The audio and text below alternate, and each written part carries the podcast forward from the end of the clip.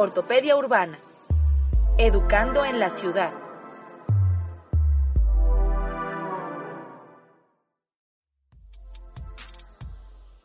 Un mapeo no es otra cosa que un compilado de datos que tienen una referencia geográfica. En el episodio de hoy vamos a aprender cómo hacer un mapeo a través del sonido. Los saluda Elizabeth Gómez y les doy la bienvenida a este nuevo capítulo del podcast de Ortopedia Urbana, en donde tenemos como invitado a Diego de la Mora, quien es arquitecto de profesión eh, y tiene interés específica en la acústica y cómo esto repercute en nuestro día a día. Nos empieza a platicar un poco de su experiencia en su proyecto de gallófono en donde empieza a analizar los sonidos, los transforma en palabras, pero también un poco de los mapeos sonoros que ha realizado a lo largo de su carrera, empezando a analizar eh, los horarios, los espacios y cómo suenan los lugares y los barrios. Los dejo con este capítulo, Mapeo Sonoro de Barrios. Bienvenidos todos desde pequeño me gustaba mucho pensar en, las narrativas de un espacio y prácticamente desde ahí yo creo que ya traía esta mirada del diseño polisensorial. Entonces, eh, pues a lo largo de la carrera, mi, interés por, el sonido, por la música, porque además cabe mencionar que desde que me acuerdo soy músico, desde pequeño, pues siempre estuvo presente, ¿no? Entonces yo investigaba mucho sobre el sonido y la arquitectura, la parte de la acústica, y eventualmente empecé a encontrar toda una gama de posibilidades respecto al paisaje sonoro, respecto a la ecología acústica. Bueno, es la, la ciencia de alguna manera que estudia esta relación entre el paisaje sonoro que habitamos, que vivimos, y las dinámicas sociales. De hecho, mi tesis de arquitectura justamente tuvo que ver con una intervención sonora en el centro de Guadalajara, que sin saberlo yo ya estaba empezando a hacer arte sonoro. Y bueno, eso derivó en empezar a mapear la ciudad. De repente haces un salto de ser consciente de una perspectiva mucho más amplia. El sonido se vuelve ya no nada más lo que sucede alrededor de ti a un metro o dos metros de distancia, sino que empiezas a concebir qué pasa cinco cuadras más allá, diez cuadras más allá. La escucha la tomamos en cuatro niveles diferentes de escucha, podríamos decirlo, ¿no? Cuatro modos de escuchar. El primero, que es el más básico, pues es oír. Pues prácticamente oímos las 24 horas del día, aun cuando estamos dormidos, nuestro cerebro está oyendo, ¿no? Todo lo que entra como sonido a través de nuestros oídos, pero no, no, no siempre estamos escuchando, que sería el segundo nivel de atención. Cuando ya ponemos atención a lo que estamos oyendo, eh, llamaríamos entonces este tipo de, de atención la escucha activa, y luego posteriormente esto que escuchamos lo interpretamos. Y la interpretación evidentemente pues tiene que ver con nuestro marco cultural y entra digamos eh, de alguna manera nuestra parte analítica del cerebro. Pues que todo el tiempo estamos decodificando las palabras que la otra persona nos está diciendo pero también hay muchas señales sonoras que son que tienen un significado no por ejemplo eh, cada vez más la presencia de los semáforos auditivos que tenemos en la ciudad que evidentemente ayudan a un tema de accesibilidad eh, universal ¿no? para personas invidentes y los claxon, por ejemplo, de los carros, ¿no? la campanita de las bicis, y estamos interpretando lo que escuchamos. La, última, la última etapa de la escucha o la última fase de la escucha, que algunos autores no la mencionan, pero a mí me gusta integrarla porque tiene mucho que ver con lo que seguiría, que sería cómo producimos el sonido. Esta, esta cuarta etapa tiene que ver, después de la interpretación, con eh, la construcción de nuevos significados. Una vez que nosotros entendemos lo que estamos, lo que estamos escuchando, y lo interpretamos, entonces construimos significados nuevos. Y esto puede ser eh, que lo que escuchemos lo entendemos, lo interpretamos, lo pasamos por alto, o a partir de eso generamos una respuesta sonora, ya sea eh, vocalizada, ¿no? con nuestro aparato fonador, con las cuerdas vocales, con nuestra voz, o con otros elementos, ¿no? con el mismo claxon del carro, con la bici o con otros movimientos y comunicación sonora que podemos generar. Y entonces, bueno, esa, esa mezcla entre lo que escuchamos y los sonidos que producimos y que vamos también generando, no solamente con nuestro cuerpo, sino también con muchas otras herramientas y elementos que tenemos acceso, pues evidentemente nos hace receptores y productores de sonido, ¿no? Eh, constructores de paisaje sonoro, por así decirlo. Eh, platicas que estamos a borrados, ¿no? De imágenes día y noche, incluso cuando soñamos, y también entonces de, de sonido. Un buen escucha, eh, el asunto de hablar de la escucha atenta comienza en cuanto soy consciente entonces de los sonidos que tengo alrededor. Si estamos de todas maneras llenos de tantos sonidos, no, no puede terminar de repente siendo un poco también perturbador. ¿Qué sonidos son específicamente? ¿Qué características tienen que tener para que puedan pasar estos cuatro como niveles? Sí, mira, la escucha activa eh, evidentemente hace alusión a poner atención. Y poner atención en la, en la sociedad en la que vivimos, pues es un tema importante, puesto que estamos acostumbrados a perder la atención, más bien. O sea, constantemente estamos divagando entre diferentes estímulos. A mí me sorprende que el nivel de atención natural del cerebro humano eh, son 20 minutos continuos, ¿no? De la máxima atención posible, estando concentrado eh, a través de cualquiera de los sentidos o, en realidad con todos los sentidos, que se le llama conciencia plena o atención plena.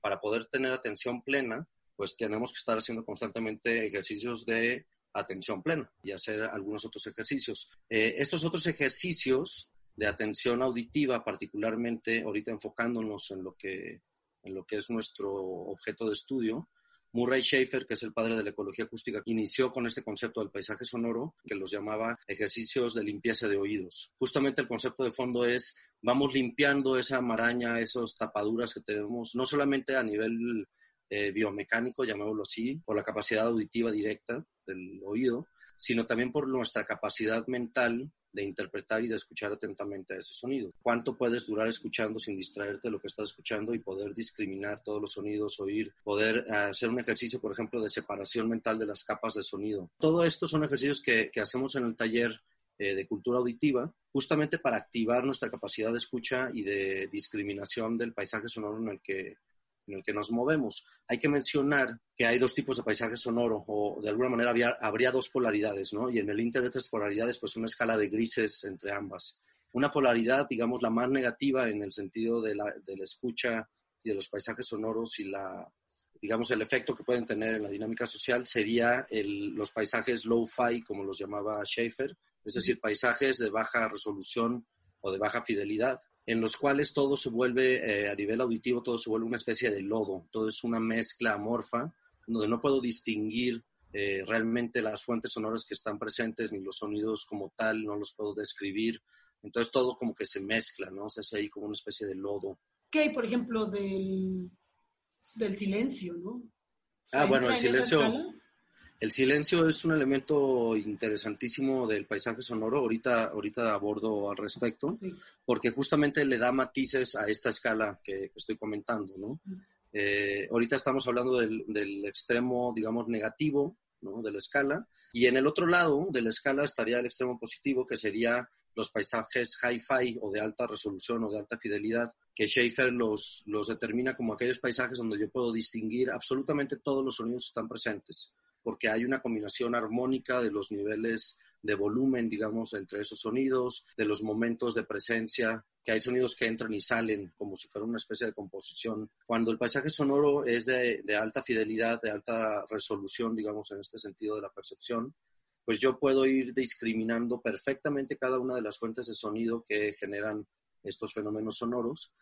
Y eso evidentemente pues es eh, digamos que hasta placentero es eh, a nivel perceptivo. En el, en el extremo negativo normalmente estaríamos hablando de un ruido que no necesariamente sea un ruido por volumen, porque actualmente hablamos mucho del ruido por la escala de decibeles, pero también un ruido puede ser por el contenido con el que está formado y en este caso si es un sonido totalmente mezclado que yo no puedo distinguir, pues también se convierte en un ruido que me empieza a estresar. Eh, el estrés puede generar transformaciones en nuestro cuerpo negativas o facilitar la entrada de ciertas enfermedades, etcétera, ¿no? Entonces sí tiene una aplicación, eh, digamos, bastante importante a nivel de salud comunitaria, de salud personal también.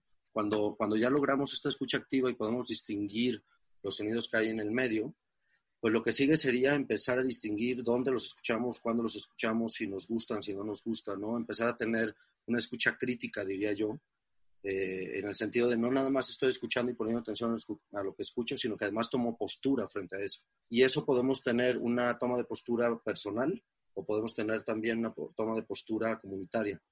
Y entonces eso se vuelve muy interesante porque podemos empezar a distinguir sonidos que en nuestra comunidad inmediata, en nuestro barrio o en nuestra colonia, o si vivimos, por ejemplo, en un edificio, ¿no? en departamentos o en un fraccionamiento o en un condominio horizontal, pues entre los habitantes de esta pequeña zona, de este pequeño territorio, podemos determinar qué sonidos nos son positivos y fomentan la paz, la tranquilidad, la creatividad, el intercambio social, la convivencia y qué otros sonidos son negativos que generan estrés, que generan emociones negativas como enojo, como molestia intracomunitaria, que dificultan, por ejemplo, eh, poner atención, estudiar, comunicarnos entre los mismos vecinos. A partir de eso ya se pueden tomar decisiones importantes eh, colectivas. Es bueno saber que el término de paisaje sonoro se acuñó en la década de los 70 para referirse a la grabación de sonidos medioambientales que permiten apreciar la densidad sonora de un lugar. Precisamente es la documentación y preservación de paisajes sonoros uno de los objetivos centrales de la llamada ecología acústica.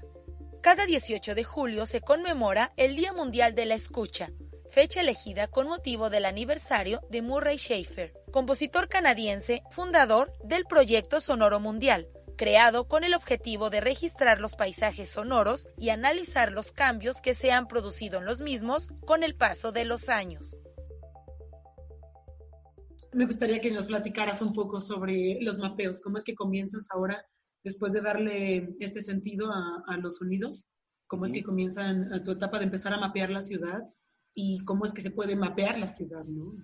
¿Qué sigue de la escucha activa? Pues fue lo mismo que me pasó a mí. O sea, después de poner atención a los sonidos que me rodeaban y, llegar a un grado de, pues yo diría que de gozo, ¿no? De estar escuchando, porque se vuelve ya un tema, un tema placentero el sentarte a escuchar 20 minutos seguidos sin hacer nada más más que escuchar. Pero bueno, eso llega a un momento donde, donde tiene un límite, digamos, ya no puedes avanzar más allá más que escuchar y escuchar y escuchar. Y evidentemente empiezas a crear internamente un banco de sonidos mental un banco de, experiencias auditivas, curiosamente empiezas a ubicar dónde suceden esas experiencias, en qué horario suceden esas experiencias.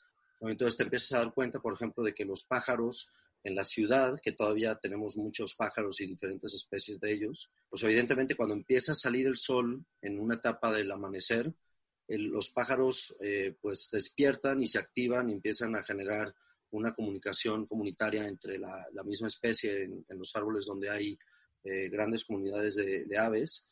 Y bueno, empieza este trinar fabuloso en la madrugada, digamos, en, el amanecer, que paulatinamente va decreciendo. O sea, como que empieza a aumentar, ya hay un punto culmen eh, y luego empieza a decrecer, ¿no? Todo este proceso más o menos dura entre media hora a 45 minutos, ¿no? Pero, Entonces, es algo mapear es categorizar todo esto, ¿no? Le llamas mapeo a esta. Por, por un lado, sí, o sea, por un lado es ubicar los fenómenos que suceden, pero luego también tiene una parte eh, de mapeo gráfica, ¿no? Es decir, nos vamos a un mapa como tal, a un croquis. Se referencia tal cual. Se referencia exactamente a un plano de la ciudad y entonces podemos empezar a ubicar dónde suena lo que suena, que sabemos que suena en ese momento. Pues hay una dinámica particular, ¿no? Si es una calle tranquilizada o es una calle, digamos, secundaria, interna de un barrio, pues solamente van a transitar autos y motos, ¿no?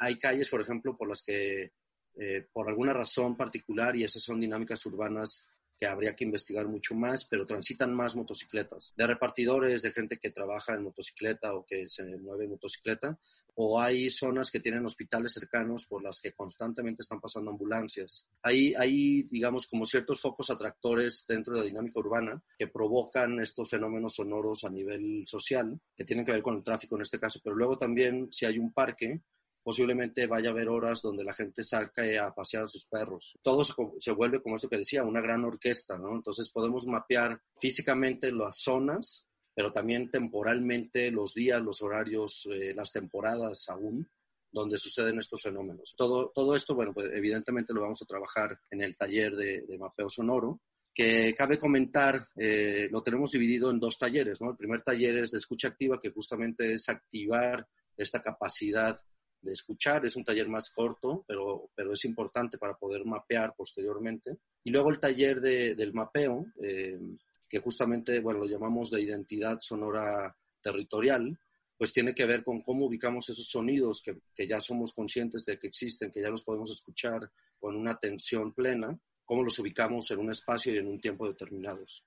Específicamente, porque creo que es un ejercicio que nos mantiene activos, pero que también le brinda un poco más de atención y de identidad, ¿no? Que nos, nos alejamos tal vez de esa concepción de que las cosas tienen que ser solamente visualmente atractivas o como hablas de, del tacto, ¿no? Creo que esta parte como de percibir la ciudad de manera más sensorial o como mucho más general, me parece que comienza a ser como muy pues interesante, ¿no? También como para ampliar como los horizontes. Me gustaría que nos platiques un poco de las redes sociales en donde se pueden encontrarte y un poco de los proyectos que tienes trabajando. Las redes sociales me pueden encontrar, hay un proyecto que me gusta mucho comenzar con ese porque es un proyecto que justamente desfasa la manera en la que tenemos concebido el sonido. Es una cuenta en Twitter que se llama Gallófono, arroba Gallófono, tal cual como de gallo, que, que de hecho es mi alias de arte sonoro, monogallo, y fono, pues de fonación, un gramófono, en este caso es un gallófono. Bueno, pues aprovechando un poco el confinamiento, nos gustaría que